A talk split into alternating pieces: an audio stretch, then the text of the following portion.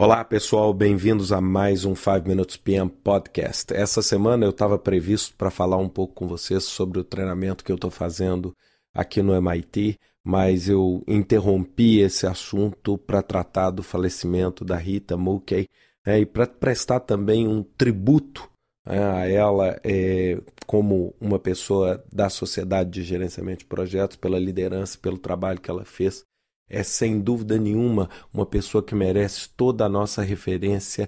Eu tive a oportunidade de conhecer e de tomar conhecimento do estilo dela em 1998 em Long Beach, na Califórnia, quando eu, né, ali entrando nesse mundo PMI, né, eu já mexia com projetos, eu fui assistir uma palestra chamada Creative Project Management Training Ideas.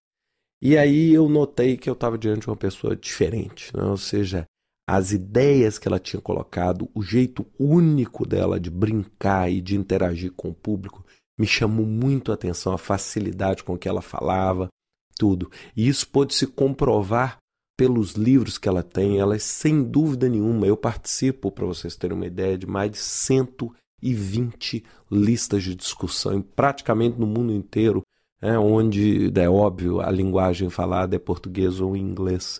E me chama muita atenção toda vez que as pessoas falam, estou me preparando para o PMP, lá vai alguém falar rapidamente do livro da Rita, do trabalho da Rita, né, ou seja, da facilidade com que ela tem de transmitir as mensagens. Eu acho que isso é um mérito profundo dela de marcar de uma forma tão intensa uma certificação extremamente importante que é a certificação PMP, o Project Management Professional.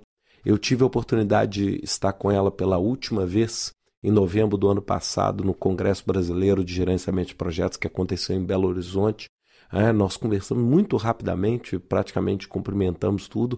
Ela estava indo dar a palestra dela e na palestra dela ela novamente surpreendeu, é, jogando nota de dólar, usando chicote, mostrando como o gerente de projeto pode fazer acontecer. Né? Ela foi aplaudida de pé.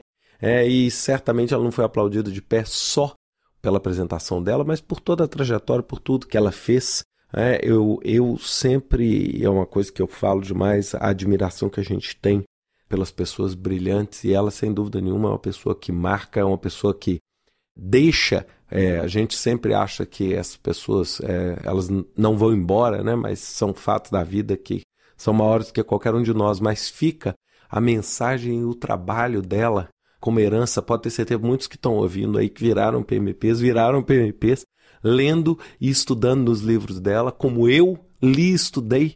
Né? Quando eu fiz a prova, né? quando o gerenciamento de programa ainda não estava né? desse tamanho, é, e sem dúvida nenhuma das referências que eu usei, que eu tenho até hoje no meu escritório, foi o livro dela.